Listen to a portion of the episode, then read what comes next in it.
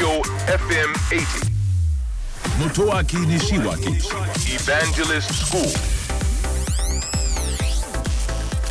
東京 FM エヴァンジェリストスクール3月9日放送分のポッドキャストをお届けしましょう、えー充電の話題を大変たくさんさせていただきましたまずはあの携帯電話の充電ということで私たちの生活ってやっぱり電力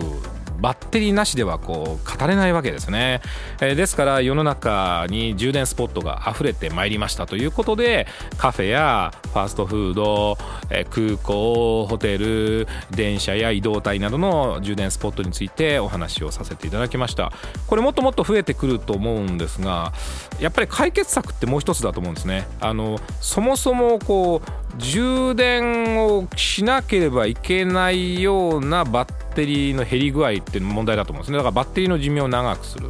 これが一つやっぱり考えなきゃいけないことだと思うんですね。でもう一つは給電方法ですね。こうケーブルをつなぐとか何か、えー場所に物を置いてそれが充電されてくるというこう何かをしないと充電されないという仕組みではなくて自然に充電されていく。という考え方の方がいいんじゃないかなと思うんですね、えー例えば何々をしている時に自動的に充電される、まあ、トイレなんかもそうだと思うんですけどトイレに行ってる間はなんか勝手にトイレの空間の中で充電がされてますよとかですね。お風呂の中で、えーシャワー浴びているとなんか充電が自動的に終わっているとかこう自然に物事が終わっているというふうにしていかないともうちょっとこう快適にはならないんじゃないかなと思っています。そういう意味では今自由空間でどのように充電をするかというのにテーマが移ってきてるみたいですね。エヴァンジェリストスクールは東京 FM で毎週土曜深夜12時30分から若月由美さんと一緒にお送りしています。えー IT についてとても分かりやすく楽しくお伝えをしておりますのでえーぜひオンエアの方チェックしてください。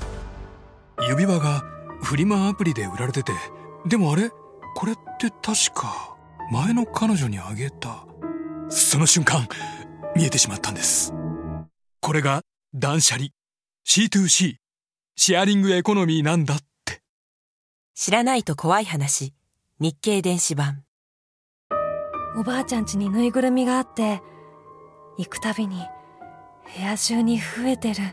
怖いなーって見てると、気づいたんです。